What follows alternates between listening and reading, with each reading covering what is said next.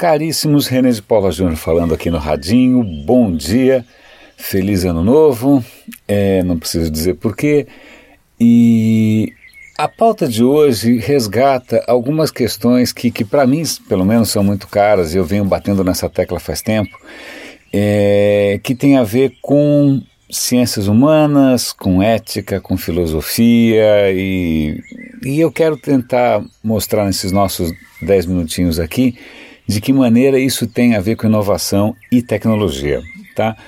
É, então, só fazendo um resgate é, de uma história é, meio pessoal, eu lembro que há um tempo tem um evento de tecnologia, de tecnologia e desenvolvimento tal, chamado QCon. Aí uma vez me chamaram para palestrar no QCon, eu falei, cara, legal, fico super honrado, mas posso falar o que eu quiser? Claro. Então, eu fiz uma palestra sobre ética. E eu fui com um certo frio na barriga, porque eu falei, cara, só vai ter geek, só vai ter programador, né? Vou, né? Quem vai gostar de uma palestra de ética? E eu, no fim das contas, o, o retorno, o feedback que eu tive foi super bom. É, fiquei feliz. E, e o meu ponto ali era um só. Né? Se você é um desenvolvedor e quer fazer alguma coisa que tenha um impacto positivo, né, que faça o bem, como é que você define o bem? Né?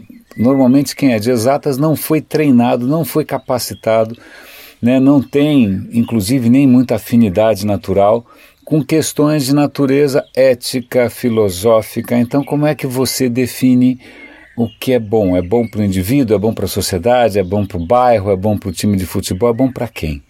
Né? Eu, eu, vou dar link aqui para essa palestra, está online. Se vocês quiserem assistir, né, eu vou ficar muito honrado.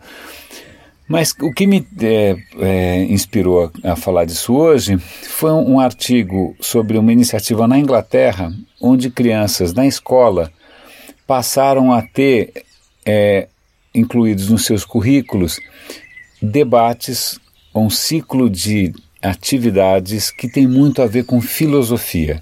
As crianças eram convidadas a debater entre elas questões que são difíceis. Por exemplo, se o cara enfiou o pé na jaca a vida inteira, chega no final da vida estragado, né, só deu trabalho para todo mundo, e aí o cara precisa de um transplante de coração, a sociedade tem o dever de ajudar esse cara, sim ou não? Né, se você tivesse que escolher dois você tem um coração para dar para duas pessoas, para quem que você dá? Então, às vezes são questões até um pouco mais dramáticas, né, mais tocantes, mas que faz com que as crianças vão atrás de fundamentar a sua lógica, fundamentar a sua decisão moral, ainda mais porque, ao contrário das ciências exatas, não tem uma resposta única, não tem uma resposta certa. Né? Não tem uma resposta que você possa é, é, comprovar por A mais B. Né? E o que é interessante disso é que essas crianças que passaram por esse programa tiveram um desempenho escolar melhor em disciplinas que não eram disciplinas humanas, por exemplo, matemática. Claro, melhorou capacidade de leitura, melhorou capacidade de escrita, mas mesmo nas matérias de exatas, as crianças registraram um aumento significativo de desempenho porque aparentemente elas aprendem a pensar melhor. Eu vou dar o link aqui, vocês veem lá o estudo, conta qual é a história toda, dá os números, quem foi o americano que inventou, é bacana. E isso resgata também uma outra matéria que saiu, acho que outro dia no Read Write Web, que é um, um canal exclusivamente técnico, eu acho que é de lá, mas eu vou dar o link de qualquer maneira, em que o cara questiona a história de que todos precisamos aprender a programar. Eu tô careca de ouvir isso. Eu vou em evento, vou lá, vai lá o palestrante e fala: não, todos têm que aprender a programar. Quem não aprender a programar, quem não aprender a programar está frito, não vai ter trabalho, vai, vai depender dos outros tal. E esse artigo, embora seja num, num canal de desenvolvedores, etc., tá, fala, desculpa, eu acho que não. Primeiro, porque não necessariamente você vai. É, aprender o suficiente para fazer disso o seu ganha-pão. Segundo, também não tem tanta garantia assim que vai ter tanto emprego disso daqui para frente. Terceiro, e isso que eu achei o ponto mais interessante, que ele, ele entrevista lá um, um, outro especialista que fala: olha, desculpa, o que faz falta hoje em dia não é quem saiba programar, é quem saiba fazer as perguntas certas. Porque não é uma questão de sair programando. Né? Você pensa num problema e já sai fazendo uma app. A questão é primeiro colocar as perguntas certas. O que, que é importante? Qual o caminho a seguir? Né? Qual seria uma, uma, uma estratégia? É, esse tipo de capacidade que só o debate, só a filosofia, só as ciências humanas dão, é que são chave. Programar, de uma certa maneira, é commodity.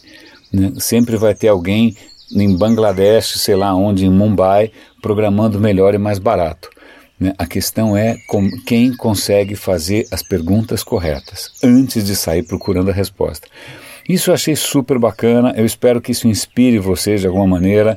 Eu vou dar link para algumas iniciativas minhas, que eu tenho palestra, aula, de aba 4, quem sabe, sei lá, eu faço alguma diferença. E aí, para encerrar hoje, o Pedro Dória, jornalista, tem um artigo hoje no Estadão, que eu achei muito bacana, em que ele questiona se Facebook é ou não imprensa. A questão é a seguinte: hoje, notadamente, assumidamente, muita gente se informa a partir do Facebook. Eles não vão mais direto na fonte. Eles não são como eu que de manhã sento com a minha mulher e pego o jornal impresso e a gente lê o jornal junto. Não, vão direto para o Facebook e leem as notícias de lá. E nos Estados Unidos, é, aqui acho que no Brasil não tem, mas tem um tipo um trending topics do, do Facebook que são as notícias que estão bombando. Acontece que, em princípio, isso era só algoritmo. O algoritmo trazia à tona as notícias mais populares. E tinha uma notícia que estava comovendo né, a, a mídia americana, que era do assassinato injusto de um negro.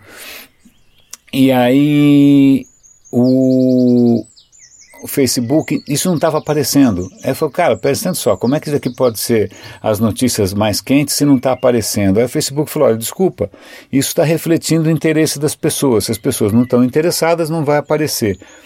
E Aí o pessoal falou: então não chama isso de notícia, porque o papel do jornalista não é só trazer aquilo que as pessoas querem ver, mas aquilo que elas deveriam ver.